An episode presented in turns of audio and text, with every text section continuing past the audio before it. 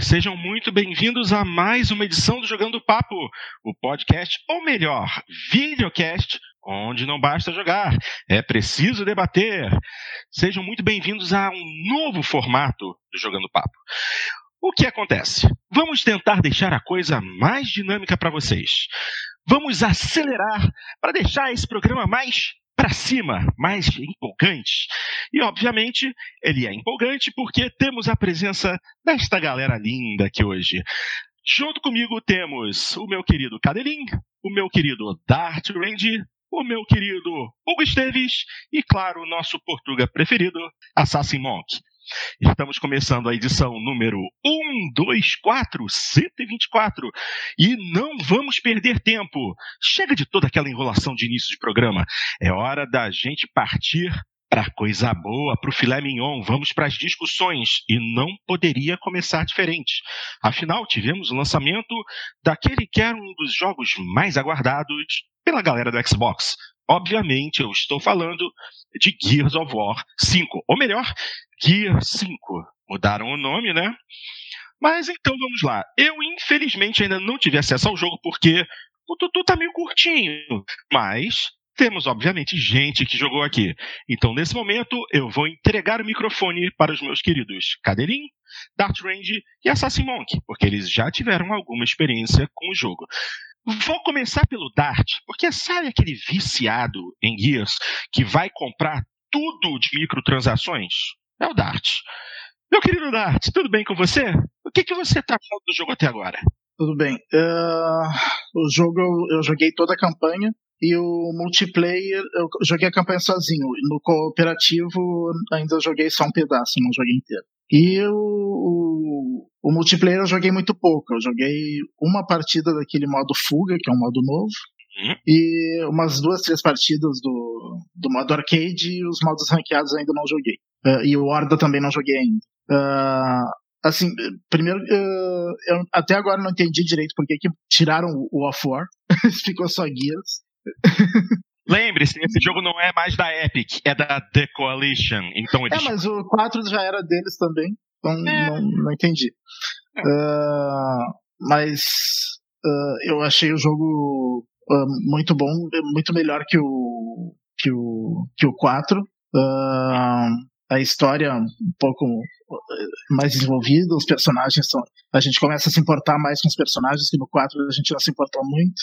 E a jogabilidade sempre fantástica. E, agora eles adicionaram uma, uma, coisa diferente, né? um mundo semi-aberto, que o, o, jogo tem quatro atos. O primeiro ato é bem tradicional, é bem nos trilhos. O segundo e o terceiro ato é num mundo semi-aberto, assim, tu vai em algumas áreas, tem algumas missões secundárias, coisas assim, mas nada demais, assim, e, e que, que, que fuja, que é um tempero a mais ao jogo que, não, que não, ele não perde a identidade por isso. Né? Eu vi algumas críticas uh, dizendo que com isso o jogo perdeu a identidade, não, não gostaram, mas eu acho que não, acho que ficou no, na medida certa. E o quarto ato, que é o último e é o mais curto, ele volta a ser nos trilhos. Ele também não. E, e também tinham falado de componentes de RPG. Na verdade, ele tem um componente de RPG só, que é o. que são. Que durante o jogo tu tem que encontrar alguns componentes para adicionar habilidades e aprimorar habilidades do robozinho que anda contigo, que é o Jack. Uhum. Inclusive no modo, no modo single a gente manda o Jack fazer o. É, é a IA que, que controla o Jack, né? A gente manda ele fazer algumas coisas e tal. Comanda o Jack. E, e quando é no cooperativo, se tem três pessoas jogando, se tem duas pessoas jogando, uh, duas são personagens mesmo, normalmente, uh, mas se tem uma terceira jogando, a terceira pessoa é o robozinho. Faz as coisas do robozinho, que, que, é, que, é, que é praticamente só um suporte que ele dá. Então, ele, ele tem algumas coisas de ataque, mas poucas, e é mais assim, é de uh, ir pegar item, procurar colecionável, ah, é uma, é uma abordagem interessante, diferente, mas é. No, nos cooperativos anteriores, pelo que eu me lembro, até quatro pessoas podiam jogar é, como personagens mesmo, como guias. É, Agora... É, na verdade, no, no Gears 1 eram dois. Do, ah. No 2 e no 3 eu acho que já eram quatro. Já eram quatro. No, no Judgment também. Daí no 4 baixou para dois de novo. E agora uhum. aumentou para três. Sendo que o terceiro usa essa mecânica alternativa, né? É. É. E, Exatamente. mas, uh, eu achei, achei excelente. Ele eu, eu, joguei naquele acesso antecipado pro, pra quem tem o, o, o Game Pass Ultimate, né? E, e, e tava com alguns problemas, assim, os servidores estavam dando pau, tive alguns bugs, teve um bug que me irritou um tempão que, que eu fiquei preso numa, numa parte da campanha que não conseguia avançar. Daí eu descobri que era porque um personagem ficava, ficou preso numa outra área do mapa que eu tive que ir lá buscar ele. Daí depois. É, Mas... eu, eu lembro que eu acompanhei pelo Twitter, é, é. que eu acompanhei a conta do Xbox, né? E, poxa, a, a, a conta oficial do Gears of War tava toda hora postando, postando ah, estamos tirando essa parte do jogo offline para fazer alterações. Ó, essa parte voltou a funcionar, por favor, verifiquem. Ah, daqui a meia hora a gente vai tirar essa parte para fazer algumas correções. Em seguida vocês vão poder jogar e mandam pra gente seu feedback para ver se está tudo funcionando. Foi um bom período inicial em que é do, do feedback dos jogadores para saber se estava tudo certo, né? É, e o pessoal reclamando muito também das, da, das recompensas que tem, da, que inclusive recompensas por ter jogado beta, coisa assim que não aparecia, daí desaparecia e reaparecia. Então... Ah, mas isso é muito, isso é muito comum é, em vários jogos é. hoje. Ah, poxa, é. no, por exemplo, Forza Horizon 4, eu joguei a primeira semana sem receber nenhum dos prêmios de, de como é que eles chamam, meu Deus? É porque eu joguei os jogos anteriores, né? Ah, então eu tinha que receber dinheiro, uns carros extras e tal. Eu passei uma semana sem receber, até que a Turntime fez a correção dos servidores e todo mundo ganhou tudo. Isso, infelizmente, no, no formato atual, é muito comum. É, é e, o, e, o, final do jogo ele deixa um gancho bem grande, um gancho maior até do que o Gears 4. Então, é, é, é um gancho que meio chupinhado, mas ficou legal, do, do Halo 2.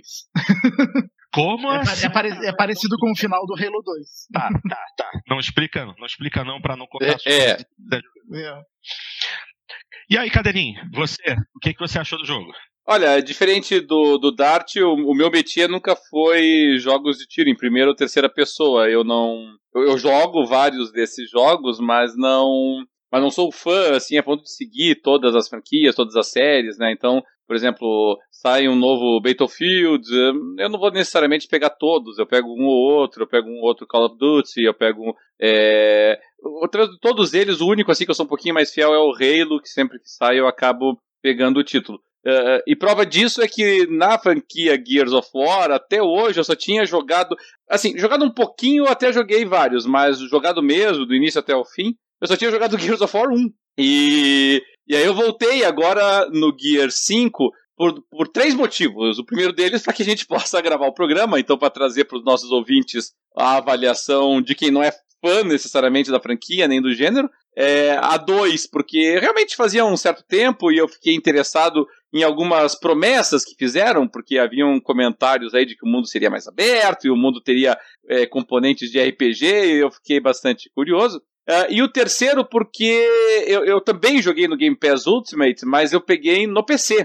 Então eu estou jogando a versão do Gears of War no, no meu computador. Então, na verdade, ela, ela acaba, para todos os efeitos, sendo uma, é, uma edição intermediária, porque eu jogo a 2K, por exemplo. Então, quer dizer, não é nem, um, nem a 4K, nem, a, nem na versão 1080. E do ponto de vista assim, de, um jogador de PC, eu posso dizer, mesmo não comparando com, com os outros consoles, que ele roda muito bem no computador, ele roda muito bem no PC, sabe? Ele ele tem uma ele rodando aí, a, claro que o meu PC é um, é um bom PC, sabe? Mas ah, ele... era, isso, era isso que eu ia comentar. Você é um ponto fora da curva. É, na verdade, talvez o meu computador hoje em dia já não seja a ponta de lança, assim, existem é, componentes novos, eu não atualizo ele todo ano, né? Mas, mas realmente, um, um, bom PC aí, com uma placa de vídeo já, já da série 10, 1070, 1080 aí da, da Nvidia, por exemplo, para usar como referência. É, Fácil. É, ela roda. um amigo meu tem a 1070i, consegue rodar com tudo no Ultra. Sim. De 80 a 120 FPS. Sim, sim, é, é, nessa, é nessa base, roda muito tranquilo. Então eu suponho que algumas máquinas um pouquinho mais é, defasadas, digamos assim, né, com equipamentos mais antigos, também rodem bem. E eu, eu gostei bastante do, do jogo do ponto de vista técnico, como aconteceu em todos os Gears que eu, que eu joguei mesmo que pouquinho até hoje. É, o jogo é muito bonito, é muito lindo, atenção para os detalhes, sabe? Desde a, do envelhecimento da, do cenário, porque você revisita alguns lugares que, que já passaram em outros, em outros jogos da franquia, a atenção ali para para as identificações dos locais, para coisas simples, por exemplo, é, garrafa de suco, por exemplo, em cima da mesa, é, corpos e, e, armas antigas que ficaram para trás. Então, assim, muito detalhado, muito, muito cuidadoso, realmente, o, o trabalho deles nesse sentido. É, para um jogo de tiro, a, a, dublagem em inglês está, está, está muito boa, os atores é, fizeram um bom trabalho, a parte técnica de som está muito boa, eu consigo me, me guiar muito bem pelo cenário através do som. Então, a, a, a, os efeitos musicais eles são um pouquinho repetidos dos outros Gears, né? Alguns, alguns sons ali que a gente está mais acostumado, né? De início de combate, de término do encontro. Mas, de forma geral, assim, tecnicamente muito bom. Muito mais fluido até do que, obviamente, o Gears of War 1, mas até dos outros que eu tive a oportunidade de ver, eu senti mais fluidez nesse Gear 5 do que, por exemplo, eu tinha acompanhado no Gears of War 4, que foi o, o antecessor. É, então, nesse aspecto, eu gostei. Do ponto de vista assim, do enredo, embora eu ainda não tenha terminado, mas a sensação que eu tenho é de que o, o e não é agora do Gear 5, isso vale para o Gears 2, 3, 4 também, eu acho que o Gears ele requenta muito a mesma proposta, sabe? É, é, lá tá você de novo no mesmo planeta enfrentando mais uma ameaça subterrânea que no final das contas você descobre que a ameaça que você enfrentou antes não era a verdadeira ameaça, que tinha uma outra ameaça na verdade que estava atrás daquela ameaça e agora é que talvez você vai conseguir enfrentar o verdadeiro inimigo, o verdadeiro vilão e, e então você sabe sempre tem essa essa constante reciclagem, sabe? É, o planeta está sempre em ruínas, está sempre tentando se reerguer e está sempre alguém tentando se reconectar com alguma, algum passado familiar aí traumático. É, é, é o tempo inteiro essa mesma premissa, sabe? Então é, me incomoda um pouco isso. É, mas por outro lado, tá? Para quem ainda não teve oportunidade de jogar esse jogo, é, também me incomoda o fato de que como mal comparando, Guerra nas Estrelas, Star Wars também recicla o seu conteúdo, sabe? Para mim, essa nova. Esse novo arco do Star Wars é uma reciclagem do arco anterior, entendeu? E lá começa a rebelião, tudo de novo, e o Império, tudo de novo, e o, o Lord Sith treinando o, o, o aprendiz Sith. Eu, eu, acho muito reciclagem do mesmo conteúdo. Eu, eu, gostaria de uma coisa um pouquinho mais nova, sabe? É, isso me incomoda um pouquinho. E, e aí, para finalizar, talvez, aí, porque o Dart também já abordou algumas outras questões, do ponto de vista do jogo single player, eu acho que a inteligência artificial não está boa. O Dart já deu um exemplo ali da, do personagem ter ficado preso no cenário, mas é, eu vou ser bem sincero, a ideia de você estar tá ali jogando em esquadrão é que, em tese, a inteligência artificial fosse capaz de te auxiliar a adotar táticas de esquadrão. Só que, assim, não é raro que você fique lutando sozinho, sabe? Porque os caras morreram e morreram de forma é, absolutamente estúpida no, no, no, jogo. Ou, se não morreram, eles também não estão te ajudando muita coisa. Eles estão é, perambulando. Às vezes eu tô ali atrás de um. De uma coluna, o cara vem e resolve ficar do meu lado, atrás da mesma coluna, sabe? Então, é, a, inteligência é, artificial. Isso, isso, me irritou bastante também. É, é. tinha uma luta específica que o, o inimigo. A gente tinha que atirar nas costas do, do inimigo. Mas antes tinha que estontear ele. Uhum. Só que daí eu demorava para conseguir chegar nas costas do inimigo. E o outro não fazia nada. A topeira, o, a inteligência artificial não, não atirava enquanto eu. É. Eu, o, então, o, é. o pessoal lá da, da, da, da, COG lá não tá muito bem treinado nessas, nessas táticas. Tem que, tem que mandar o Alexandre lá. O Alexandre tem que dar uma treinada ah, no, no, no, treinamento de pelotão lá deles que tá precisando. A do Jack não é ruim até, mas a dos personagens humanos é ruim. É. Entendi. É, assim, é, eu só queria fazer um contraponto ao que você falou sobre a questão da repetição, que você acha o jogo meio repetitivo, é, justamente porque é, não tem jeito. Time que está ganhando não se mexe. Eu acho que é o bordão que todas as desenvolvedoras hoje usam, justamente porque é um, há um medo muito grande de você tentar alguma coisa muito nova e tomar na cabeça, né? Eu, a primeira coisa, quando você estava fazendo seu comentário, a primeira coisa que me veio à cabeça foi Call of Duty Advanced Warfare, que eles decidiram fazer aquela guerra no futuro e, poxa, foi um backlash enorme para a produtora. E depois de um tempo o pessoal até passou a gostar do jogo, mas de início todo mundo reclamou.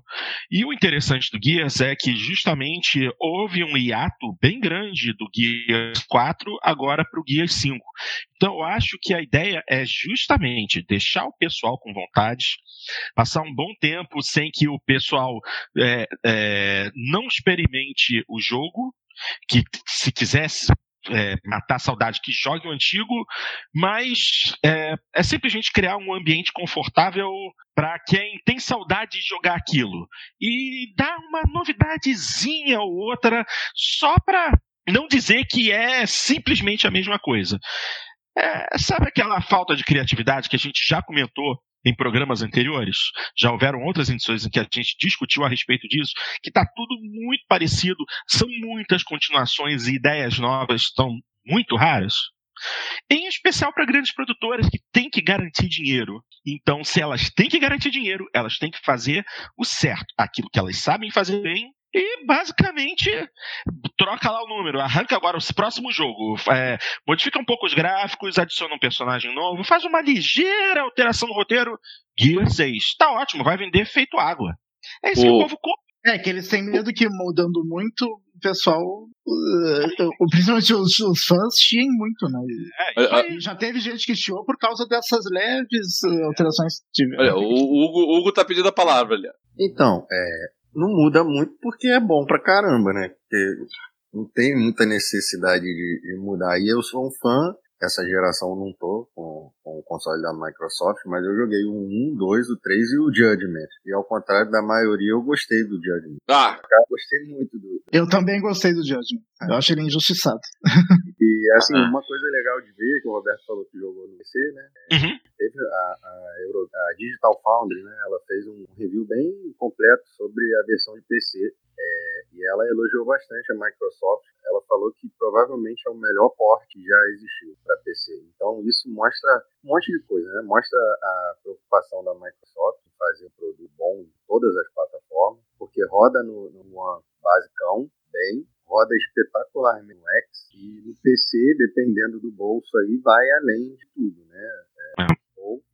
Mas, de qualquer forma, o jogador tem todo o controle, tem todas as outras imagináveis do jogo. Tá com... Tem um spikezinho que dá lá, mas a Microsoft vai corrigir isso. Uma travadinha que dá, uhum.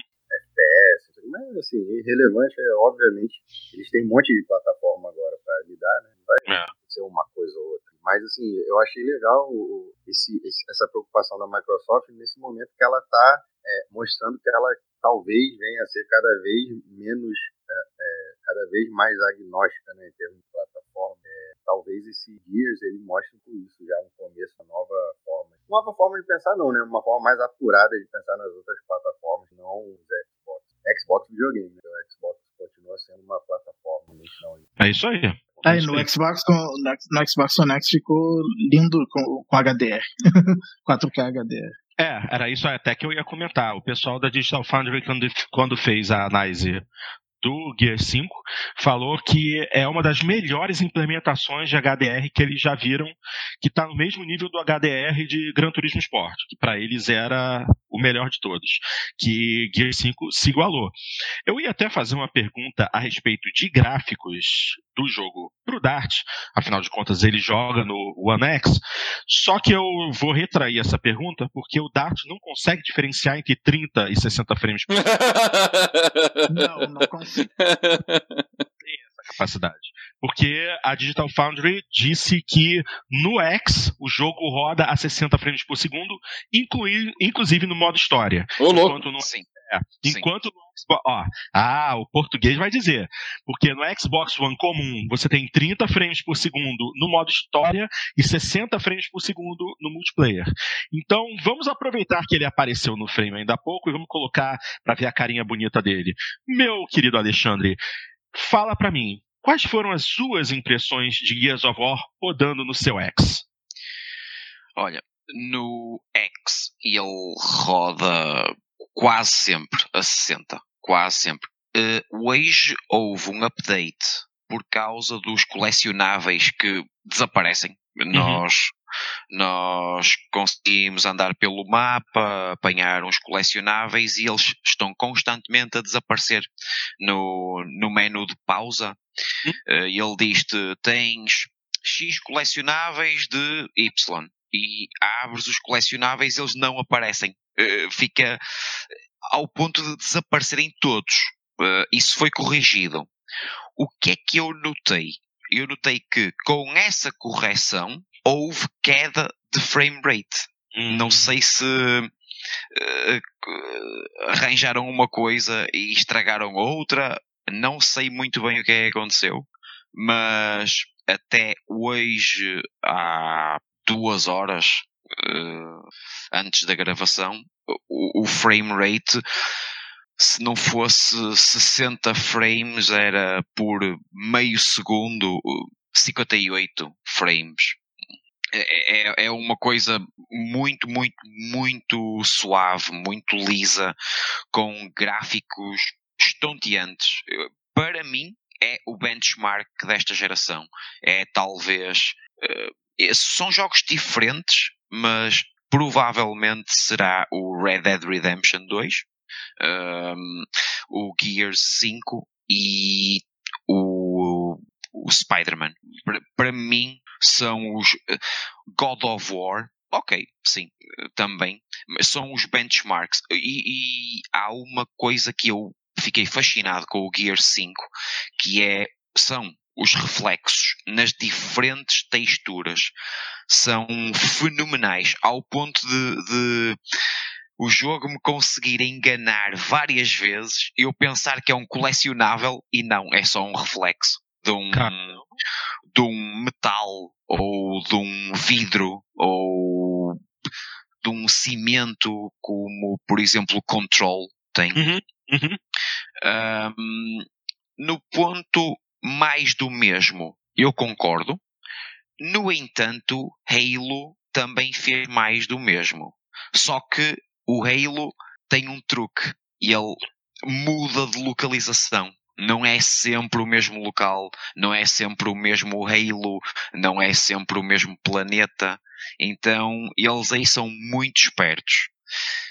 O Gears, no primeiro ato, tem uma pitada de Halo no sentido que nós estamos em batalha, Hum. mas à nossa volta aquele planeta está em guerra. Nós conseguimos perceber os disparos ao longe, está a acontecer qualquer coisa mais à frente, mais ao lado, a uns quilómetros de distância. Ah, isso perde-se no segundo e no terceiro ato. Por, por- claro, porque a máquina não consegue fazer tudo. Ah, e o mundo pseudo-aberto é algo que exige muito da máquina. Ah, é um mundo em tudo idêntico ao God of War. Inclusive as conversas que existem entre os personagens é muito idêntico ao Kratos e o Mimir, por exemplo. Uh, que eles retomam a, a- conversa, está tá muito bem copiado, não é? Que é, é a melhor forma de, de elogiar alguém é copiar o trabalho, não é? então, essa parte foi muito bem, muito bem feita. O arco emocional dos personagens ele está muito bom. Uhum. Um, e eu, eu estou, a acabar agora o terceiro ato, então ainda não estou bem, bem no fim, mas quase. E um ponto muito interessante e remete-nos para, para uns jogando papos anteriores é nós tínhamos concordado que o Game Pass seria o Netflix, não era bem o HBO.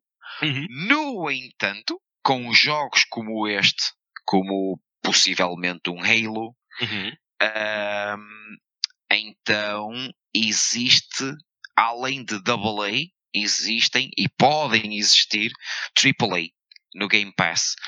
Ou seja, é uma forma da Microsoft forçar a ideia de que o serviço, o, o serviço de videojogos, é o futuro. Ou seja, é uma total vitória para a Microsoft, este Gear 5. total vitória. É mais do mesmo, mas é o mais do mesmo lindo, liso a 60 frames por segundo.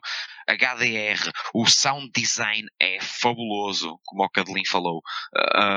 É, é uma total vitória. E eu não sou um jogador competitivo, por isso eu provavelmente nunca vou jogar o, multiplayer. Provavelmente nunca vou jogar, mas se me entregassem, se me dissessem assim, olha, o Game Pass ele fornece AAAs, mas uh, apenas uh, o modo campanha. Uh, ok, tranquilo. Por mim era tranquilo. Nossa. É, realmente, esse jogo mexeu com. E sim, a inteligência artificial é má ao ponto de, nessa batalha que o Cadelin falou, eu ter que. Na verdade, foi a minha desculpa para meter em modo easy o jogo.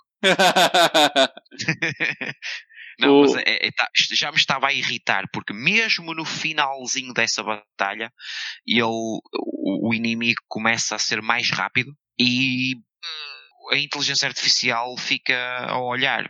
E eu estava sempre a morrer.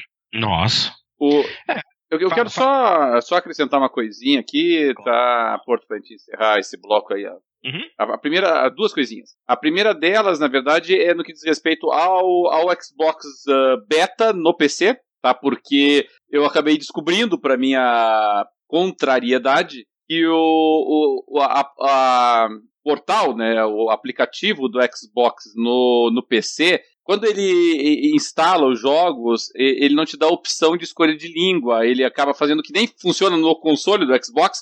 Ele, ele usa necessariamente a mesma linguagem, que é a, que, o mesmo idioma que você usa no teu sistema operacional. É, para os consoles existem várias razões para que uh, nós compreendamos isso e também o efeito não é significativo de você ir ali e mudar o idioma do, do console para para fazer a instalação e obter o, o áudio no que você quer. No PC, o efeito é um pouquinho mais drástico que esse, quando você altera o idioma, sabe? E, e não tem nenhuma explicação razoável para isso, porque, sinceramente, é, para você colocar e alterar a linguagem, né, o idioma do jogo, é, é literalmente falando duas letras, tá? Você basta entrar no, no arquivo de configuração .ini do jogo, você coloca lá é, preferência de linguagem, aí você coloca EN. E pronto, tá em inglês. Sabe? Mas, inexplicavelmente, o aplicativo não permite essa alteração, como uma alteração banal que você pode fazer. Então, assim, eu tive que ir lá e mexer manualmente na, no arquivo INI para conseguir deixar o jogo em inglês, a não ser que eu mudasse toda a, o idioma do meu sistema, que daí ele rodaria o jogo nessa linguagem. É, é uma deficiência manifesta, a meu ver, do aplicativo. E, e, uma coisa que eu queria perguntar pro Dart, porque o Dart jogou os outros jogos, ou, ou até o Hugo também jogou, e, e, eu vi uma crítica com relação ao multiplayer nesse, nesse jogo, que eles me falam que o, os personagens que você usa, eles estão trancados nas respectivas classes. No sentido assim, eles estavam comentando, ah, no, no Gears anterior, por exemplo, eu poderia mexer com Marcos Fênix e ser o, um sniper. E parece que, que no, no Gear 5 não. No Gear 5, quando você escolhe o personagem, ele tá meio é, ele tá meio Overwatch, né? Ele tá meio todos esses outros jogos aí que a, o personagem traz com ele a, a própria classe, não te dá liberdade de escolha com relação a isso. Hum, entendi. É, é interessante. Essa, essa questão da linguagem, inclusive, eu acho interessante porque é uma coisa que poderia ter sido facilmente implementada pela The Coalition, né? Afinal de contas, é, não é fácil você trocar a linguagem de sistema operacional completo, até porque se você quiser alterar a linguagem do Windows 10, por exemplo, você tem que ter uma das edições mais caras, edições mais baratas do Windows você tem que pagar para conseguir fazer essa alteração da linguagem do, do sistema operacional quando você simplesmente poderia ter no início do jogo um pequeno seletor na tela. É. É, defina a sua linguagem: português, é. inglês, alemão, e resolveria facilmente, ele automaticamente faria essa minúscula alteração num arquivo .ini. Pô, que sacanagem, é. cara. É coisa tão simples, tão boba. É. é. Mas não é, mas não é, não é só adequar lixo, porque se fosse só adequar lixo, o problema era menor. O problema é da Microsoft como um todo, porque o, o aplicativo inteiro não permite essa alteração, sabe? Então você, é, a não ser que o jogo permita a alteração dentro dele, uh, o, o aplicativo do Xbox, do Xbox no PC não permite a escolha da, da do idioma. Então é como é como uh, a X que se uhum. eu não quiser a dublagem uh, em português do Brasil, por exemplo, do Halo, eu tenho que meter a máquina, uh, o, todo, todo, todo o, o, o texto né, da máquina uhum. em inglês. É, Mas só que, só que no PC é drástico, né? Porque no PC muda tudo. No PC muda, muda todos os teus programas, muda toda os teus browsers, muda só tudo. Mas, é... em relação a outra dúvida, em relação a outra dúvida de, de multiplayer, a mudança de, de, no multiplayer é por aquilo que eu entendi, cada personagem tem um layout já fixo de armas. Uhum, uhum, é bem não isso. sei se depois mais para a frente dá para, dá para mudar. Não sei. Não a ponto de mudar de classe. A classe fica vinculada. Mas isso é no modo arcade. Isso é no modo arcade. Nos modos clássicos ainda é era antes, que, que tem que ir nos lugares do mapa que tem. O, todo mundo sai com as mesmas armas e, e tem que ir nos locais que tem as armas no mapa. É que tem os modos clássicos e os modos novos, né? O modo arcade, que é um modo novo, Uh, inclusive o modo arcade, a vantagem dele é que tirou um pouco aquele negócio de, de se resumir as partidas à guerra de 12, né? hum. uh, todo mundo só usando a Gnasha. Então, uh, a Gnasha é um personagem que tem e tu tem que comprar aquela, com, com pontos que tu vai adquirindo na partida, né? Então, então... Microtransação, né? Resumindo, microtransação. Não, não, não, não, não é microtransação. É, é, na partida mesmo, tu, tu vai matando as pessoas e daí tu adquire pontos pra, pra comprar arma pra aquela partida ali. Durante... Ah, durante aquela partida, mas é que tem aqueles Iron, né? Que, que, você, é uma microtransação, né? É, microtransação acho que é pra, pra skin de arma. Isso, isso. Assim. Skin personagem, daí. Mas Olha, é uma coisa estética. Não, não é certo. Resumindo, eu acho que o Gear 5 é uma, é uma vitória brutal para a Microsoft é uma vitória para o serviço Game Pass.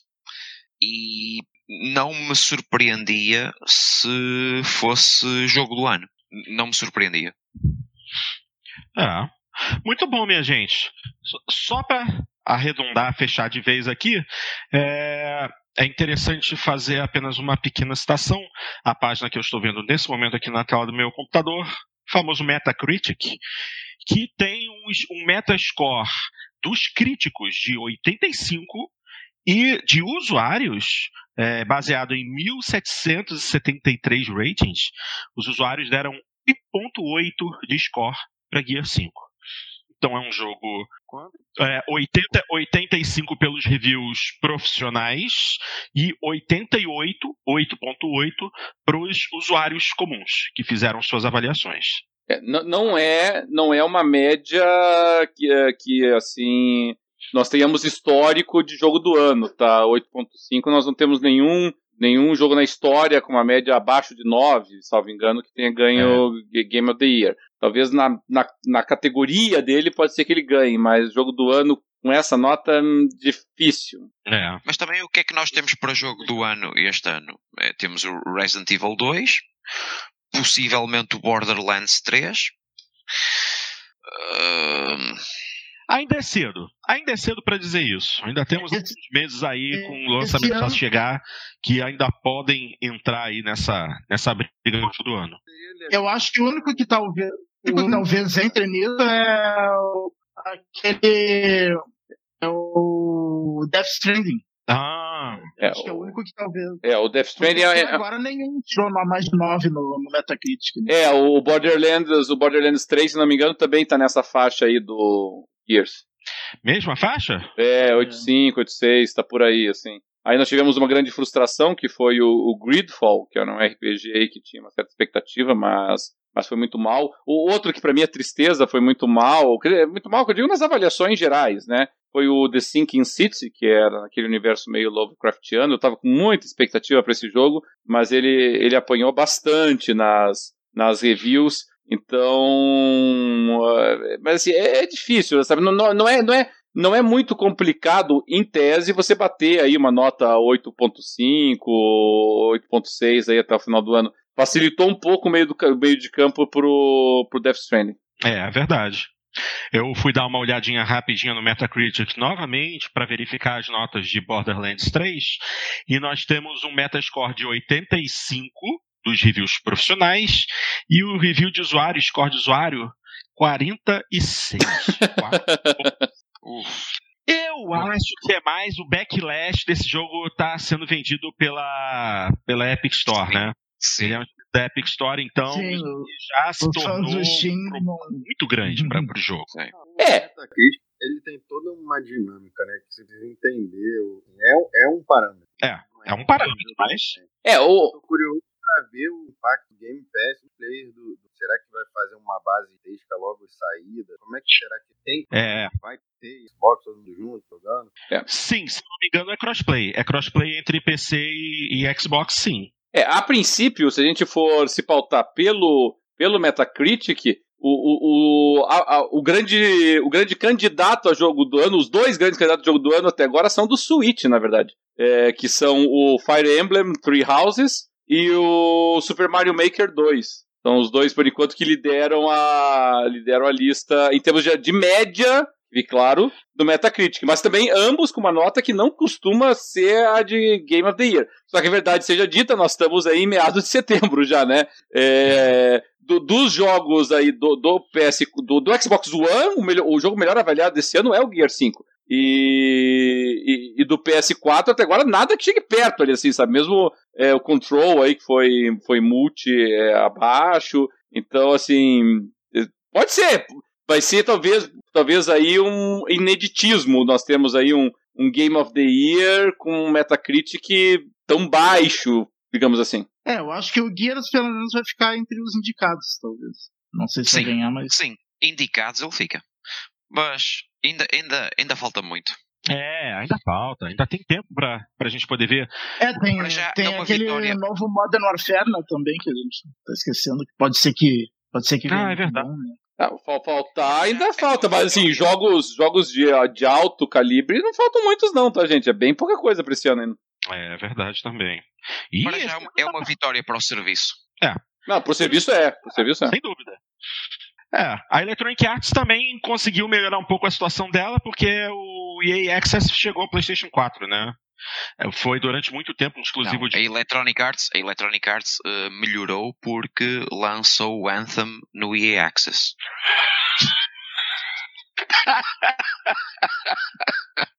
Fazer o quê, Não né? resisti.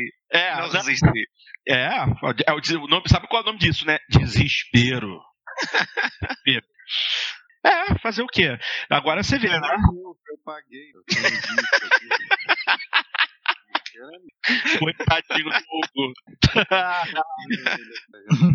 Mas, mas, mas, ó, a, a gente vai dar risada, mas ó, vamos brincar ainda com o Metacritic, tá? O, o Metacritic, além da, do ranking de, de jogos, eles têm o ranking de publishers também, tá? Ah, em que a em que eles pegam assim quantos jogos a, a publisher lançou no ano e a média deles, tá? E a gente tá falando do terceiro da Electronic Arts, Electronic Arts tá em terceiro, tá? Só pra avisar. Ah, como assim?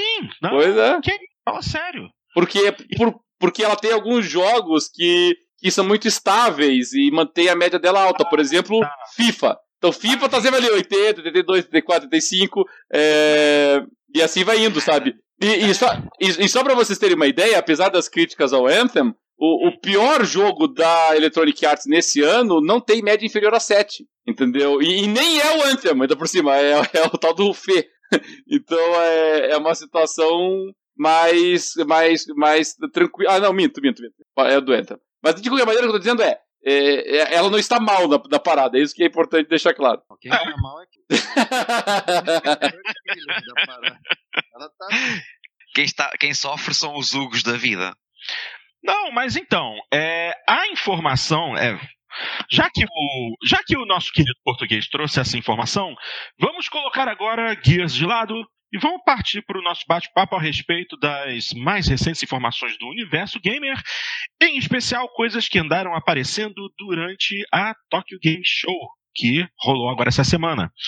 É, e como a gente falou de Anthem, eu queria complementar essa, essa informação que o nosso português trouxe a respeito de Anthem, por quê? É muito interessante. O jogo realmente. é, eu ia falar bombou, mas é, o termo bombou é para uma coisa boa. Então ele é uma bomba. A ponto de já ter sido jogado no EA Access e na Origin Access. Triste. E quem já pagou pelo jogo? Bom, eu estava dando uma lidinha aqui numa matéria do Kotaku e eles disseram que é, os usuários normais, que isso exploda. Mas quem comprou no PC e é assinante do serviço Origin Premier, que é o serviço top deles, Aham. ganhando de presente aquela edição Legend of Dawn do jogo, que é a edição oh, cheia de DLC. Cara, das duas, uma. Quatro não, desculpa, um monte de dedo. Das duas, uma. Ou esse jogo agora vai bombar, porque as pessoas não vão precisar pagar, vão, não vão precisar pagar, eles pagam a assinatura, então vai entrar um jogo a mais na biblioteca e essas pessoas finalmente vão poder experimentar o jogo e talvez gostem. Não. Tomara que não, porque os Não. servidores não aguentam essa bosta e vai, se entrar mais Não. gente vai Uh, ficar. não, a, a situação nem é dos servidores, a situação é uh, o mundo rodou. Uh, apareceram outras coisas. Não, então, eu entendo, eu entendo, entendo, mas o que eu tô dizendo é o seguinte: outros jogos viveram a mesma situação e deram a volta por cima.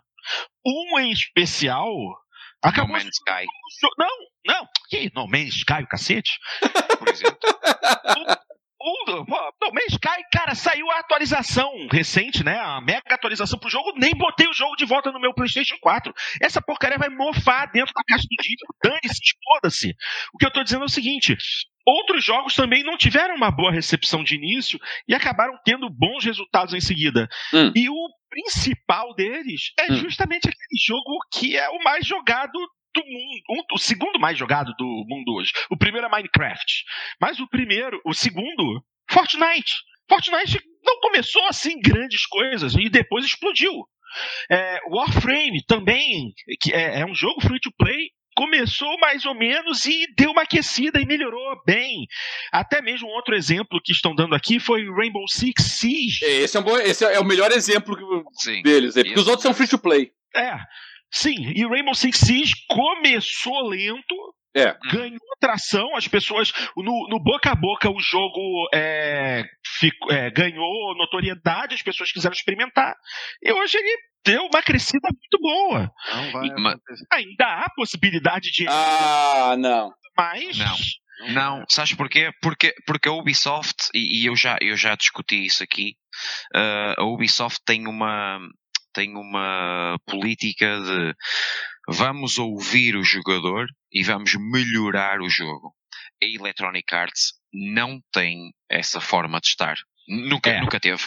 Nunca É, teve. não, verdade. Não, isso é uma verdade. Realmente nunca fez isso. Cara, tava... O- A Ubisoft é uma empresa que ela, ela ouve com atenção as críticas e está Hum. constantemente a melhorar os, o- os seus títulos com. E nem é com DLCs, não é com nada, é mesmo no jogo base. A EA já lançou o jogo no passado, Madden lá, que você não podia interceptar a bola que travava. Como assim, Hugo? É, se você procurar, você vai achar. Aí o comunicado oficial da EA foi mais ou menos assim: é, deal with it. Vamos fazer nada. Essa postura não é de agora, a gente sabe disso. If it's in the game, it's in the game. É, não, não, essa- inacreditável isso. Essa é a postura da Electronic Arts. Essa é a Electronic Arts que nós conhecemos. O problema do Anthem não é popularidade, não é adesão, não é nada disso, tração. É ruim mesmo. Assim, a, a parte que você joga é boa, sabe? Só que até você jogar é ruim, você tem problemas de servidores, você Hum. sozinho, você tem problema de tudo, o jogo é todo problemático, sabe? É, é uma ideia é, muito legal, pessimamente executada e, e- e muito bonita, entendeu? Mas quando você, depois você passa um tempo ali, você fala, o que eu tô fazendo aqui? Assim, pode ser que o jogo ganhe popularidade repentina, com certeza, tá de graça para quem assina, ah, vamos baixar. Agora, daí, é só, só esse salto entre a popularidade aumentar e a EA fazer alguma coisa que eu não tenho muita fé nesse, nesse salto, entendeu? Seria Hum. legal. Porque aí o, meu, o, o dinheiro que eu gastei nessa porcaria seria, né? Porém, assim, só pra deixar claro que eu não fui tão trouxa, assim, que eu não peguei no lançamento, tá? Eu peguei depois, já quando já era prateleira, bem mais. Ah, tá. É, é porque teve isso, né? O jogo é, surgiu bombando, fizeram um baita marketing. O jogo é bom, o jogo é bom. Algumas semanas depois já estavam jogando uns descontos absurdos, né? É, eu paguei 99 na, na mídia física e ainda assim me arrependo, pra você ter uma ideia.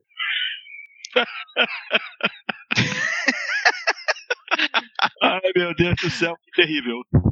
Ó oh, Porto, podemos fazer aqui um gancho de coisas bonitas e parecem bem executadas Ah. nas terras japonesas e de uma mente muito insana. Hum, Que é, por favor. que é Death Stranding. Oh, Kojimão, Kojimão. Meu doce príncipe Kojima. Ai, ai, as novidades são boas. Tá interessante. Assim, ele algum tempo atrás, é, ele, é, não sei se ele tweetou ou se ele publicou, falando que nem mesmo ele sabia o que estava acontecendo em Death Stranding. Aí eu Entrevista. Não, Entrevista. claro que não. Aí eu já fiquei assim, que Porque ele estava sóbrio nessa Essa. entrevista. Muito bom. É, mais ou menos, né? Mais Ele, ele é aquele, ele é aquele músico que acorda assim em cima de uma folha e pensa: Oi, o que é que eu escrevi aqui? Bom, é, o trailer, é, liberaram um trailer na TGS, um trailer bom, um trailer grande, que dá mais ou menos, mais ou menos uma ideia do que é o jogo. E assim, tá muito, muito interessante. Pô, tem até um hoverboard. Você pode usar um hoverboard fazendo as manobrinhas radicais no jogo. Assim, Kojima é Kojima, né? A gente aprendeu a amar Metal Gear, tem gente que não gosta. Povo doido. Eu, Ah, eu, cadê eu não gosto, o Hugo não gosta. Nós temos quase maioria aqui, ó. Quase maioria não, tem cinco aqui. Quantos não gostam? Por enquanto. Ah, é que o, o Dart não se manifestou, ele tá quietinho. Olha, então, Ah, então- eu, eu só joguei o, o Metal Gear 4 e gostei. Ah, Ah, salvou, salvou a franquia. Já o Olha. 5 eu não consegui terminar. Eu, eu larguei no, no- no começo ainda. Não, o Então eu posso vos dizer, então eu posso vos dizer que acabei o Metal Gear 1 na PlayStation portátil a semana passada. ele vai, vai chegando devagarzinho. Que viagem! é, Os filmes, os filmes envelhecem muito mal, mas os videojogos. Ah, é pior ainda. Pior ainda. E agora, e agora, e joguei o 2. Não, o 2 o dois é um salto. É um salto absurdo de qualidade. Como é que pulando do PlayStation 1 pro PlayStation 2 o jogo melhora assim a olhos vistos? E mesmo assim é muito mau. Muito mau. Não, mas pelo menos no 2 você consegue é, é, ver a cara do Depois- personagem. E depois tem aquelas coisas típicas japonesas. É. Que é um jogo de stealth Uhum. numa, numa base militar e o Raiden diz: A câmera? Não, não é. É, é uma máquina de gelados. É assim mesmo, é assim mesmo. Mas isso é típico script japonês. É você olhar, é, é é o personagem olhar para uma flor em cima da mesa, aí ele vem chegando e. "Ah, Uma flor? Não, o melhor, Ela exclama melhor- não tem nada a ver, é incrível. o melhor, a melhor exclamação do Metal Gear é: Como é que se chama o jogo? Metal Gear. E eles estão à procura do quê? Do Metal Gear. Aham. E eles encontram o Metal Gear. E o Solid Snake diz: Metal Gear. quem, quem iria imaginar? Que surpresa! Metal Gear! É, Não, não é o Metal Gear, é o novo Volkswagen Gol. É isso aí. É isso aí. Mas, eu- mas, mas, eu vou, mas eu vou falar, cara. Assim, sabe por que, que eu não, não curti o Metal Gear 5? Porque, cara, David Hayter era a voz do Snake e era a alma do Snake. Porque ele era muito canastrão e não tem. No Metal Gear 5, o jogo se leva muito a sério. quatro primeiros tinha essa parte da canastrice e achei isso o máximo. Não tem Não, mas mais. no 5, mas no 5 é a voz de um indivíduo que salva o mundo em 24 horas e não Ah. para nem para ir ao banheiro. É, exatamente. Então, Posso fazer um, um parênteses aqui? Abra, Hugo, abra o parênteses. Você falou que o, o vídeo de 50 minutos de Death Stranding fazia a gente conhecer um pouco mais do jogo. E eu fiquei sacudindo a cabeça. Esse- Pera aí, pera aí. Visualmente, visualmente. O timing da piada? Tá, tá, vai, vai. Esse vídeo não explica tanto porra nenhuma que a gente tá meia hora falando de Metal Gear aqui. Na hora do Death Stranding. É, exata, exata, eu, eu ia dizer a mesma coisa. A gente começou a falar do Death Stranding, vamos falar do Metal Gear, que talvez a gente tenha entendido Death Stranding. Sabe o que, que é Death Stranding ainda? Vamos falar de que agora? De qual outro jogo? Quer falar de, de quê? Ninja Gaiden? É, qualquer coisa pra evitar falar do Death Stranding. O, o, o que me preocupou, o que me preocupou nesse vídeo do Death Stranding, assim, Hum. é que assim, fo- fora o fato de que ele ainda me parece, pra todos os efeitos, um simulador de serviço postal, é, a- o que tá me preocupando é que assim, ele aparenta ter uma, uma certa preocupação com microgerenciamento que eu acho muito incômoda, sabe? É, esse negócio ali que eles destacam como se fosse uma grande qualidade, né? Eu tava vendo ali na Game Informer, por exemplo, né? Ah, conforme você distribui o peso que você está carregando pelas diferentes partes do teu corpo, você vai pender mais para um lado ou pender mais para o outro. Ah, eu não tenho saco pra isso não. Ah, não, aí realmente eu vou concordar que já é um certo preciosismo. Mas. assim, eles estão querendo diferenciar de alguma forma. Eles estão querendo criar alguma coisa que diferencie. Talvez essa não seja a melhor opção, mas foi o que eles decidiram. Quando o jogo chegar e a gente puder experimentar, a gente vai saber dizer. Tem, tem uma escada que estica, telescópio, Uhum. Aham. Só que ele consegue pular, então você não vai usar essa escada sempre. Tem um hoverboard, Aham. que parece um balancinho de par. assim.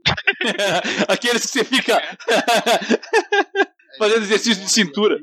Que ele fica assim, né? Do teu lado, assim. É ótimo. E ele some do nada depois de uma hora lá.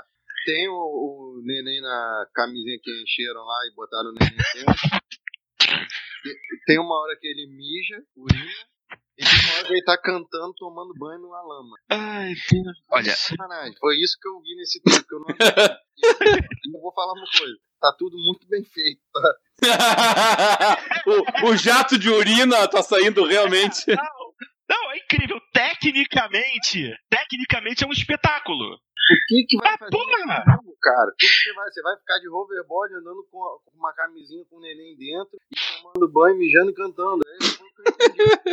Isso poderia até ser divertido, mas entra esse, esse aspecto que o Roberto falou, que tá todo mundo falando, puta, isso aí parece que é um saco. Isso aí não, ninguém vai. Todos os comentários embaixo, quando alguém comenta isso, cara, nego fala assim, quem é que vai perder? Você não joga, cara. Assim, O, é ah, curioso pra caramba, tá? Mas tá O- esquisito.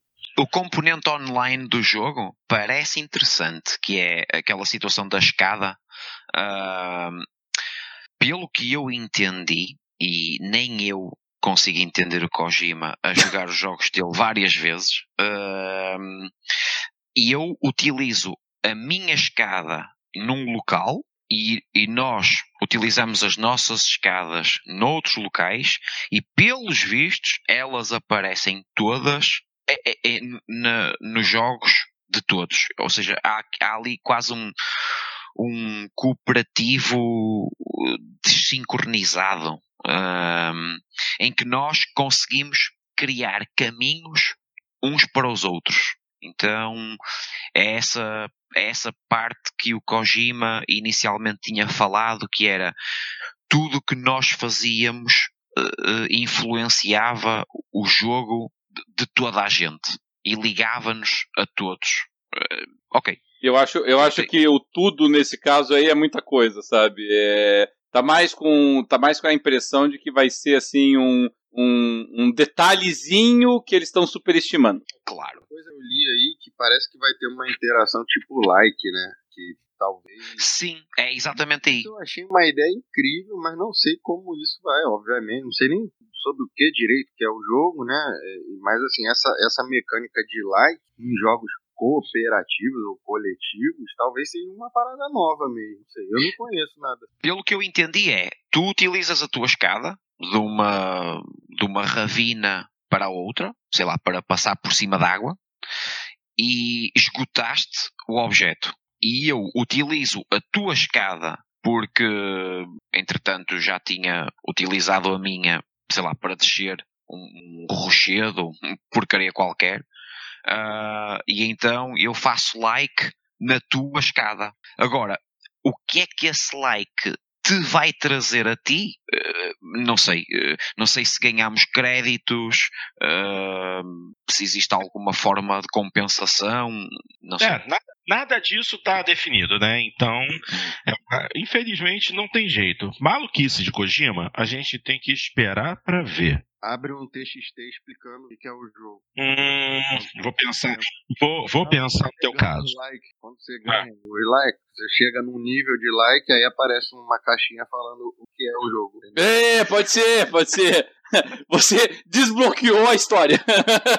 Ah, muito bom, muito bom. Vamos em frente, gente, e vamos continuar falando de jogos japoneses. Uh, eu gostaria de deixar um pouquinho Death Stranding de lado e vamos falar de. Hum, o que, que eu falo primeiro? O mais interessante ou o mais broxante? Vou começar pelo mais broxante. Shenmue 3. Eu sou fã de Shenmue, eu gosto, gosto muito. E assim, o trailer que eles mostraram na TGS é. Eu, eu particularmente, eu tô olhando aqui a cara do Cadeirinho, porque eu quero ver como ele vai é, é, reagir ao que eu vou dizer. Porque eu achei o jogo lindo, eu acho o jogo lindo. Ele um estilo antigo mesmo de ser. Eles estão tentando. Manter... É, ele é, ele é um jogo lindo de PlayStation 2. Isso, isso é uma boa definição. Né? Aí eu concordei com o Dart, realmente. se, eu, se, eu pudesse, se eu pudesse socar o Dart. Mas o que eu estou dizendo é que sim, sim, a ideia realmente é manter uma coesão visual com os jogos anteriores. Era de se esperar. Eles não querem reinventar a roda com esse jogo. O jogo está sendo feito é, em Unreal Engine 4, né? Pelo que, pelo que eu estou sabendo, é Unreal Engine 4. É, mas eles estão tentando deixar o visual realmente antigo. Eles querem é, agradar a quem jogou o jogo anteriormente, que conhece o visual. Pô, eu particularmente eu curto muito aquele visual. Bem, bem, bem mais é, anos 80 mesmo, anos 90 de jogo. Assim, uma leve repaginada, mas, pô, o trailer é muito bonito. A, a, a, os, os voos da câmera pelos ambientes, mostrando os lugares da China em que vai rolar a história, pô, achei bonito demais. Só que e aí, história? Eu, eu, eu, quero ver, eu quero ver Ryu dar porrada no Landi, é só o que eu quero. Eu, queria, eu quero que esse jogo seja o último, porque na verdade o Suzuki disse que Shenmue era para ser dividido, se não me engano, em cinco jogos. Não, não precisa. Tenta fechar no 3. Tenta fechar no 3. E, pô, eu quero ver Ryo dando porrada no Langi, pô. Langi matou o pai dele, eu quero vingança, eu quero sangue. E faça isso logo né? Para não haver perda de tempo. Mas eu queria mais história. O jogo, eu, eu, gostei do trailer, achei bonito, mas eu quero realmente mais detalhes. Eu, que, eu gostaria que eles já estivessem fazendo, detalhando os personagens, é, os personagens novos que estão aparecendo, quem é personagem que vai ajudar, se tem algum inimigo novo, para já dar um pouquinho mais de vontade pra gente e até agora nada. Essa, essa história que, tá me chateando até, o momento de Shenmue 3. A história do tá, Shenmue 3. Tá, tá, em, em conta-gotas. Pode falar português. a história do Shenmue 3 faz-me ou melhor, da saga Shenmue, faz-me lembrar aquela frase My name is Rodrigo Montoya. You kill my father. Prepare to die. Ai, meu Deus do céu, cara. referência. Mas o, o, Porto, você querer me alongar muito dessa, nessa notícia em particular aí, mas veja, é, é assim, eu acho que o Shenmue 3, mesmo até que a gente conceda isso que você está falando, ele tem dois problemas, tá? O primeiro deles é, vai atrair a comparação, uma má comparação, porque Shenmue 3 é um jogo novo, mas ele vai atrair uma má comparação com, com o remake do Final Fantasy. E o Final Fantasy, ele foi lá e, e, fez um remake e, e, e melhorou extraordinariamente né, a, a, modelagem dos personagens, não se preocupou com essa fidelidade uh, histórica, isso a um. E a dois, assim, eu não sei se, o, se, se, os criadores do Shenmue 3 concordam com essa tua alegação, sabe? Porque você está sendo generoso com eles. Você está você tá propondo que você, você está assumindo que a proposta do jogo é manter essa fidelidade. Só que o problema é, se você pegar screenshots desse jogo, é, de, porque ele está na produção faz tempo, né? De 2015, 2016, 2017, 2018, você vai ver que eles têm mudado radicalmente a modelagem do personagem e tentando aprimorá-la. Então, eu, eu, não tenho absoluta convicção, e, aliás, deixa eu até reformular. Eu tenho convicção de que eles não têm convicção alguma na proposta deles. Tá? Que eles estão eles muito temerosos, eles estão muito preocupados, é, eles estão muito inseguros, e essa insegurança tá, tá, tá redundando em uma proposta estética de jogo que muda todo ano, sabe? Todo ano vem um vídeo que, que os caras mudam completamente a modelagem do personagem. É, eu não acho que eles tenham esse conceito. Não, isso eu até entendo, porque é, é, é, sejamos francos, cara, Yu Suzuki não faz nada há séculos. Uh, ele e a equipe que ele formou para criar esse jogo estão dando tudo do zero. Eles não estão podendo usar é, nada que eles tinham desenvolvido originalmente para Shenmue 1 e 2, porque a SEGA só permitiu o uso da aparência dos personagens e o nome. A SEGA não ajudou em mais nada no jogo. Então o Yu Suzuki e a equipe dele estão fazendo tudo do zero. E eles estão aprendendo de novo, porque o Suzuki não desenvolve nada há séculos. E ele está tendo que aprender a trabalhar com o Unreal Engine 4, botar as, as equipes dele, gente. É, que eu não sei qual é o background da equipe dele em desenvolvimento de jogos, não sei se é gente de muito tempo do mercado, não sei se é, é, é, é gente nova que está botando sangue para fazer esse jogo sair.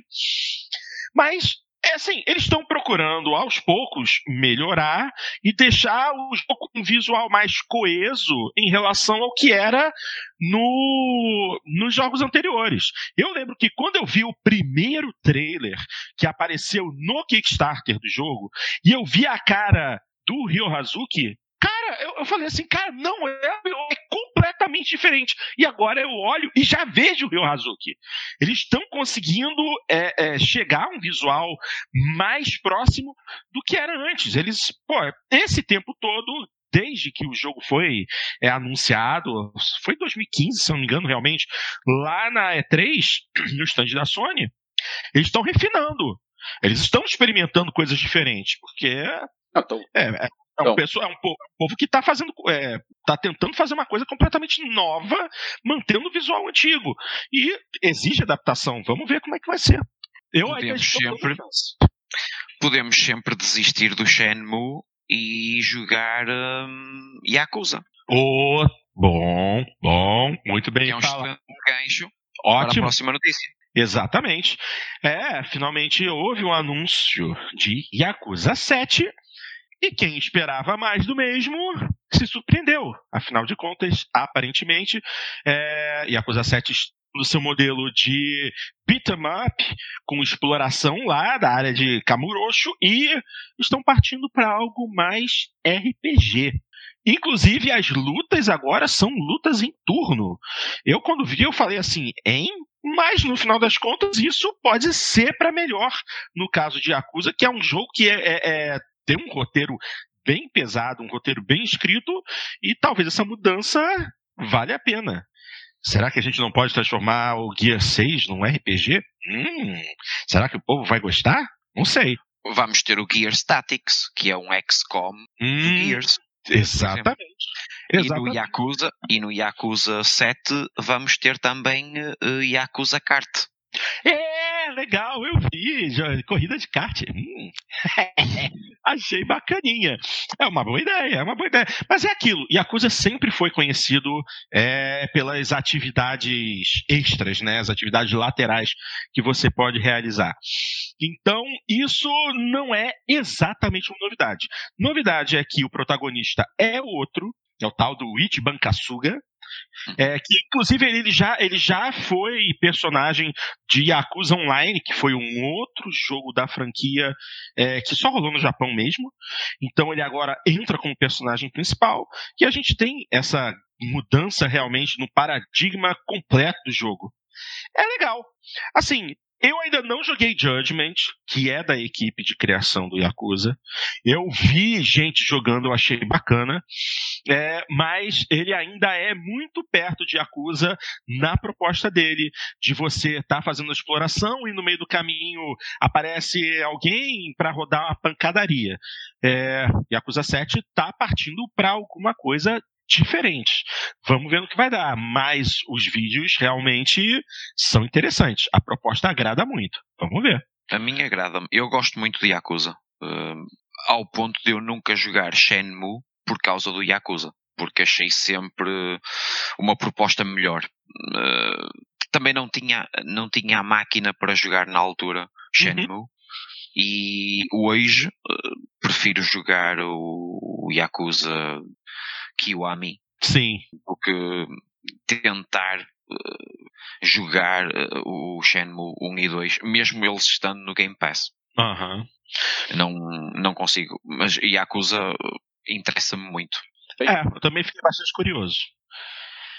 Bom, vamos, vamos dar seguimento e é, eu quero que. Bom, eu acho que esse jogo aqui, quem pode falar é o Cadelinho. É, Cadelinho, você tá empolgado pra Nioh 2? Próximo. assim? É, o fã de Nioh aqui seria o Luiz, que infelizmente não Luiz. pôde estar aqui conosco hoje. Nioh, ah. ele é Souls-like e, a próxima, e não há nenhum indicativo de que o próximo jogo não, ser, não seguirá a mesma tendência. Não é, não é infelizmente, um gênero assim que me, que me empolgue muito. Mas, ah, é? mas para os fãs aí do gênero, eu acho assim, quem, quem curte Dark Souls, quem curte Demon Souls, quem curtiu Sekiro e quem gostou, obviamente, do primeiro Nioh, que é, eu acho que para quem curte esse tipo de hack slash é um jogo mais do que recomendado. Uh, Nioh 2 está com previsão aí já para 2020. Não, para mim não tem nenhuma expectativa, mas acredito que o nosso amigo Luiz, que está participando conosco hoje em espírito, ele deve estar tá muito empolgado. Tá bom, então. Ok, para fechar essa rodada de notícias da TGS, é, eu queria impressões de quem curte Resident Evil a respeito desse tal de Project Resistance, hum. que a Capcom botou aí. É, eu vi o trailer e assim. É, a proposta é bem diferente também. Não tem, na verdade, não tem nada a ver com Resident Evil, mas tem a ver. Então, alguém pode, por favor, me explicar direito o que, que é essa pega? Olha, qual é aquele. Agora, agora escapa-me o nome daquele jogo que é 3 ou 4 a fugir de um outro uh, jogador. É. É, Evolve, Evolve. Não, tá. O Evolve foi o primeiro nesse gênero, mas também tem o, o Friday the 13 Isso. Ah, faz-me tá. lembrar. Faz-me lembrar. é aquele Dead by Daylight. Dead by... Ah, sim, Dead by Daylight. É isso mesmo. Ah. é esse jogo que estou a pensar. O Dead by Daylight, uh, se eu entendi a proposta do, do Resident Evil, parece em tudo idêntico a esse jogo, ao Dead by Daylight. Seria um 1 versus 4 ou 4 versus 1 um, online, uh, sem campanha, provavelmente como seria, por exemplo, Metal Gear Survive. É, é, é, com a diferença que no, no caso do Project Resistance, o, o vilão, digamos assim, ele vai criando armadilhas, é, é quase como um Dungeon Master, né? É um, um mestre de jogo ali que utiliza a, as cartas que ele tem para botar obstáculos, invocando criatura, posicionando armadilha. É, o papel do, do, do vilão, digamos assim, é, é, é meio estratégico. Uh, o, jogo. É, é, na verdade, assim, eles tentam emular aquela. Como é que é o nome? Acho que era Red Queen que eles chamam lá no, na mitologia do Resident Evil, né? Que seria aquela inteligência que vai criando, vai criando os obstáculos para o jogador, assim.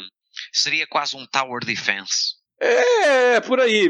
Parece que é, é para mim ele é um é um Dungeon Master mesmo, sabe? A impressão que eu tive foi essa. Mas é, eu não chamaria de jeito nenhum de nem faria alusão a Resident Evil. Realmente dei, dei outro nome e pronto. a mim fez-me lembrar isso, o Dead by Daylight. Era esse o, o título que eu estava à procura. Ok, entendi. Muito bem.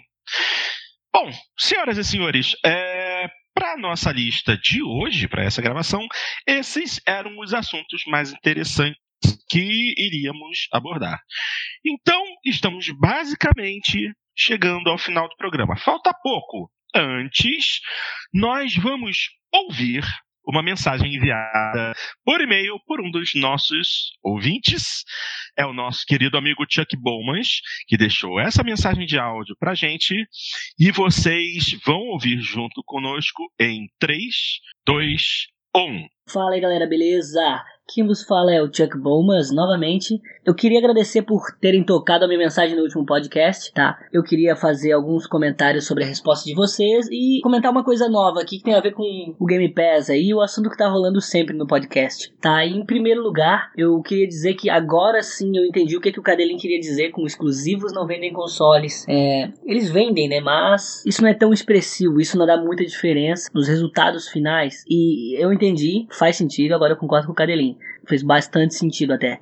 E outra coisa que eu queria comentar aqui é que, cara, eu falei que Quantum Break era uma obra-prima, eu não sei o que aconteceu, que eu fui jogar ele aqui outro dia, não sei, não sei o que que deu, cara, mas tava muito ruim, velho. Tipo, primeira vez que eu joguei ele foi na sala ali, tava tudo mil maravilhas. Quando eu fui jogar no quarto aqui, meu Deus do céu, cara, o jogo tava. Sei lá, velho. Eu senti que tava mal otimizado o negócio, cara. Ou eu tava com sono. Alguma coisa não tava muito certa, cara. Sei lá, até o Alan Wake roda melhor que isso aqui. Não entendi, tá? Então, desconsiderem aquela frase lá que eu disse que Quantum Break era uma obra. Não terminei isso aqui ainda, tá? Quando eu terminar, aí sim eu vou poder cravar isso aí. Tá, agora vamos lá, vamos passar a mensagem principal aqui. O Cadelinho meio que previu uma coisa parecida com o que eu vou dizer aqui, mas para vocês entenderem, eu acredito que o meu perfil gamer aí seja muito parecido com o do Dart Range. Os jogos que ele joga aí é, são praticamente todos os que eu tenho aqui em casa ou os que eu queria ter, tá? Eu sou uma versão miniaturizada do Dart Range. Pois então, dito isso, eu acredito que o Game Pass ele oferece inúmeras coisas positivas, tá? É uma biblioteca de jogos imensa e, e, fantástica. Tem gente que, sei lá, certeza que tem gente que compra o videogame, assina isso aí e tá feliz pro resto da vida.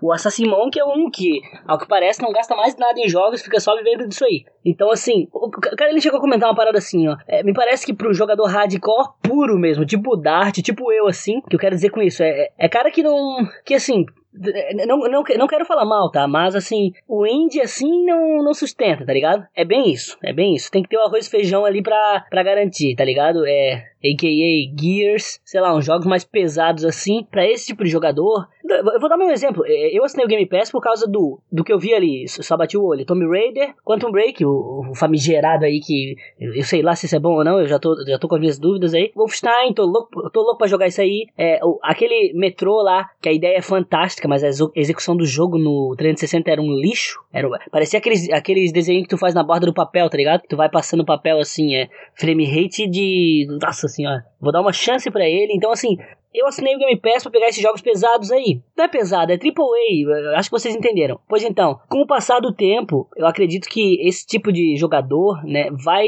Não é que vai se sentir lesado, mas vai ficando aos poucos, assim, desgostoso com o serviço, porque vocês falaram, e, e também é bem lógico que esse tipo de game suma, até porque a Microsoft provavelmente vai botar aqueles estúdios novos, praticamente todos os estúdios dela, para fazer jo é, jogos de médio porte para largar com rapidez, aumentando o catálogo do Game Pass. Isso aí vocês falaram aí, pô, faz muito sentido, vai virar um Netflixão ali. E assim, acredito que jogadores como, novamente, eu e o Dart, com o passar do tempo, isso aí vai. Não vai deixar a gente com um sorriso lá na orelha, não. Como tá agora. Acredito que agora tem muito jogo AAA ali para puxar a raça pro Game Pass. Mas se isso aí for aos poucos, baixando muito, baixando a qualidade, é foda falar isso porque não me entendam mal. Eu tô falando, tipo, cair de AAA pra indie. Se é que isso é uma queda. Respeito todo mundo que joga indie aí, tá? Pelo amor de Deus. Mas assim, se tiver muito indie e jogo mediano ali, pelo menos para mim, não sei se vai valer a pena. Dependendo do preço, é, possa valer pelos exclusivos de peso, Gears, Forza e Halo que ainda estarão ali. Mas os que estão ali agora eu já zerei tudo. Então eu vou ter que botar isso na ponta do lápis se a única coisa de peso que aparecer ali for da própria Microsoft e, e for só esses três aí. Se as coisas começarem a assumir do Game Pass, esses jogos third parties aí, AAA, começar a assumir com o passar do tempo, como vocês previram aí. Acredito que, sei lá, mais lá pra frente não vai valer muito a pena para mim. Eu vou ter que botar isso aí na ponta do lápis para ver se vai valer a pena. Isso aí foi só uma previsão do Cadelin, um comentário sobre um futuro que ainda tá longe, tá? Não quero afastar ninguém no Game Pass. Hoje em dia, se tu tem a oportunidade, assina o Game Pass, porque tá valendo muito. Nessa eu tô com essa Monk. Joga o que tu quiser ali no Game Pass, velho. É, o que tu quiser, o que tu puder, porque ali tem jogo que tu vai gostar, não é possível. Tem jogo para todos os gostos ali agora. Mas é como eu falei, eu tenho medo porque se é lá pra frente a coisa pode declinar e eu vou estar, tá, sei lá,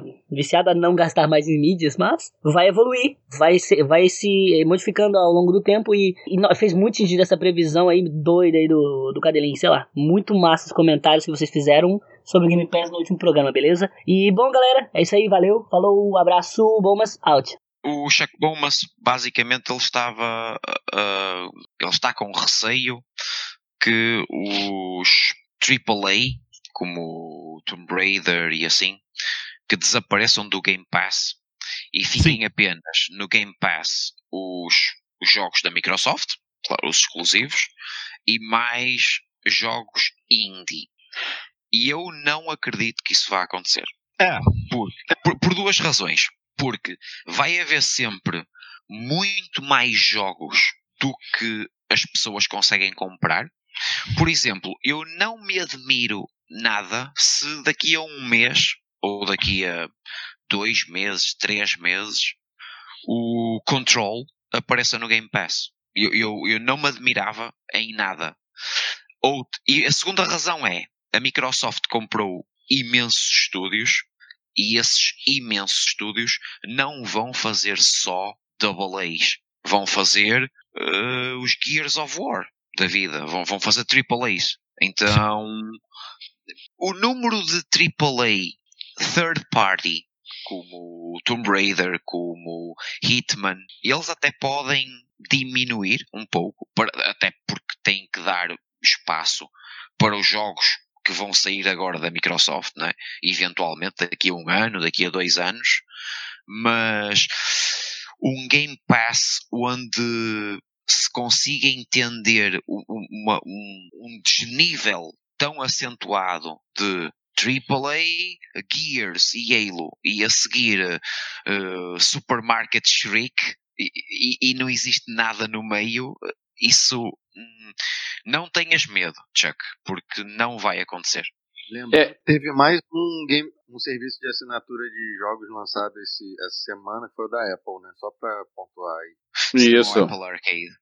O, a, eu compartilho em parte, sabe, Alexandre? Porque eu acho que o Chuck ele entendeu bem, pelo menos, o que nós quisemos dizer no nosso último programa. É, a, a, Microsoft ela investiu em vários estúdios porque ela observou o que aconteceu com o Netflix. Ela viu que o, o Netflix começou a fazer sucesso, as, uh, as outras as empresas que produziam conteúdo que eram utilizados pelo Netflix para pensar, bom, por que eu não faço ou, ou não aproveito o meu próprio conteúdo no meu próprio streaming? E começaram a retirar os produtos deles para lançar serviços concorrentes. E nós estamos aí na, na antevéspera do, do lançamento do, do canal da Disney, que é um exemplo categórico nesse sentido. E aí o Netflix o que ele teve que fazer? Ele teve que começar a produzir seu próprio conteúdo, porque o conteúdo de qualidade de outras empresas poderia ser retirado a qualquer momento. A Microsoft, ao comprar um monte de estúdios, ela procura garantir que mesmo que outras empresas resolvam lançar seus próprios serviços, como aconteceu com a Ubisoft, como agora a Apple também lança, né? Mas, mas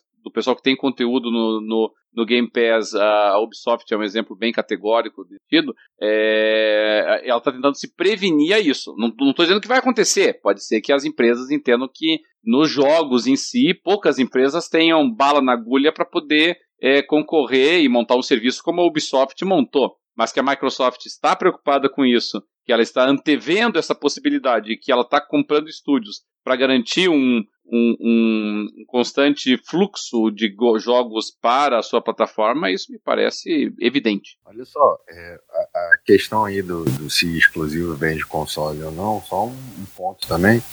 É, esse serviço surgiu, obviamente, porque não tinha uma oferta de exclusivos tão, tão boa. Sim agora é, era uma forma de combater os exclusivos, então isso também tem. Se o exclusivo só não só o serviço em PS também só não vende console. Os dois são modelos de, de viáveis, né, aparentemente. Só que agora Microsoft Natura e exclusivos. Nasce é, eu, eu, eu, concordo contigo, Hugo, no sentido de que a, de que o, o, Game Pass foi uma resposta aos exclusivos. A Microsoft pensou: eu não estou lançando exclusivo de grande peso, vou fazer o quê? Vou oferecer uma coisa alternativa. Então as pessoas vão vir para o meu, pro meu console não porque eu tenho eu tenho exclusivo, mas porque eu tenho um serviço melhor. E, e, alter, e preferencialmente, espero que eu nem precise ter o console, espero que eu consiga vender só o serviço e me livrar desse abacaxi que é ficar produzindo console.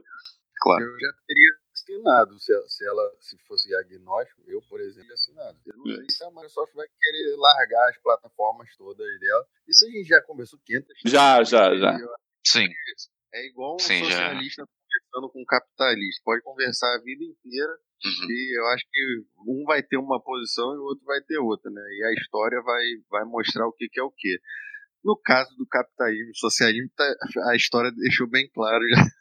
não vou entrar nesse detalhe. Uhum. Vamos, vamos, torcer que no nosso, no nosso caso a solução seja menos sangrenta. é. e, vai, e, vai, ser mais rápida, né? Porque tem muita coisa vindo aí pela Vai, vai. Então, acho que não vai ter que esperar 100 anos. Caiu o muro, não, não vai.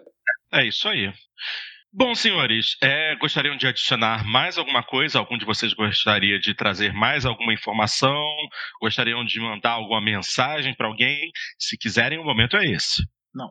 seguinte, a, é, como é o primeiro né, nesse novo modelo, seria legal ter a opinião de quem está vendo, quem está assistindo ou ouvindo. O que, que achou, o que, que não achou, melhorou, piorou, o que, que faltou, o que, que sobrou. E quem, quem tá com o cabelo mais zoado, quem está com a, a roupa mais esquisita. Bom, pode, não, podem falar quem tem a testa maior. Isso aqui é garantido, ó. Ó, olha o tamanho aqui, olha aqui, rapaz. Olha aqui. É, é. Alexandre tá lá comigo. o... o, o, o, o, que eu ia dizer aqui, só, Porto, é que o, a ideia realmente nossa agora com esse novo formato é fazer programas um pouquinho mais curtos, mas garantir para os nossos ouvintes, uh, tanto pelo podcast quanto também o pessoal que nos acompanha pelo YouTube no videocast, é, conteúdos mais frequentes. Então, para que nós possamos abordar notícias um pouco mais frescas, para que nós possamos é, disponibilizar conteúdo mais rapidamente também, né? Por vezes a gente gravava e demorava 3, 4, 5 dias para edição. É, é, possível que talvez nos primeiros programas aí os nossos ouvintes podem sentir uma certa é, perda de qualidade, digamos assim, até a gente conseguir se adaptar a esse novo formato também, mais rápido, mais é, é, in natura, por assim dizer mas eu, eu acredito que pelo menos a gente vai conseguir trazer é, notícias mais, mais relevantes, mais atuais, é, com, com, um tempo bem menor é, de um programa para outro, e eu acredito que, que, esse formato aí vai agradar o pessoal, mas é claro, é muito importante esse feedback. E, e, a versão em áudio também não vai ter mais edição, né? Só, só colocar abertura, encerramento e pronto. Isso aí, isso aí. Então até aquele erro lá vai sair. É. Não, talvez essa edição ainda possa contar um pouquinho com uma rápida edição para a versão em áudio, só para o Chuck Bowman poder ser ouvido corretamente, porque Sim. A, no final Sim. das contas Sim. a discussão a, é, a respeito do áudio dele rolou bem, mesmo que nem todo mundo tenha conseguido ouvir. Mas de uma forma ou outra, como já foi dito, a ideia é essa: um programa mais rápido, mais dinâmico e com maior periodicidade. A ideia é que tenhamos um programa semanal. Vamos conseguir ou não? Escreve aqui nos comentários. Mas eh, essa vai ser a nossa batalha por você que curte ouvir o nosso programa e você que gosta de ouvir, de ver essas carinhas lindas na tela do, do YouTube. Então, esse é o nosso desejo: melhorar por vocês e transformar nosso programa em algo mais dinâmico, mais acessível e com essa pegada, essa pegada elétrica. E reduzido. Vamos fazer um programa menor? Vai ter gente que não vai gostar, a gente já sabe disso. Tem quem goste de programa longo. Gosta de programa longo? Vai ouvir o nosso programa de 5 horas e 40 minutos que a gente fez na gravação do Papo da Coruja. Aquele é longo o suficiente para vocês, né? É. Mas então. Ok, minha gente, vamos chegando ao fim de mais uma edição do Jogando Papo, então. Já nos alongamos bastante, ultrapassamos uma hora. Nossa ideia é programas de uma hora, uma hora e dez, assim. Vamos ver se a gente consegue se ater a esse tempo. Acho que hoje a gente já falhou. Mas é isso aí. E se você está nos acompanhando pelo YouTube, Obrigado por nos aturar até o momento. Deixa seu comentário aqui embaixo a respeito do que você ouviu, o que você gostou, o que você não gostou. Pode até descrever alguma coisa aí pra gente comentar no próximo programa na semana que vem. Ó, que legal. E se você está ouvindo no formato podcast, se esteja você no computador ou você está no seu telefone, onde você estiver, você sabe onde nos encontrar. Nós estamos na nossa página, jogandopapo.com.br. Nós estamos no Facebook, onde você pode nos acompanhar. Vai lá, acompanha a gente, dá o like, segue, porque a gente está sempre repostando notícias fresquinhas para vocês também interagirem com a gente. A gente vai pegar essas notícias também e trazer aqui para discutir. A gente tem sempre o nosso post lá no PXB, a maior comunidade brasileira de Xbox. Dá uma chegadinha lá, que vocês encontram também uma postagem com o nosso programa. E, obviamente, você quer participar mais direto que e-mail? Não tem. E quem acompanha sabe. Jogando papo, arroz demais. Até a próxima edição. 125 vem aí semana que vem. Um grande abraço a todos e, Cadeirinho, corta!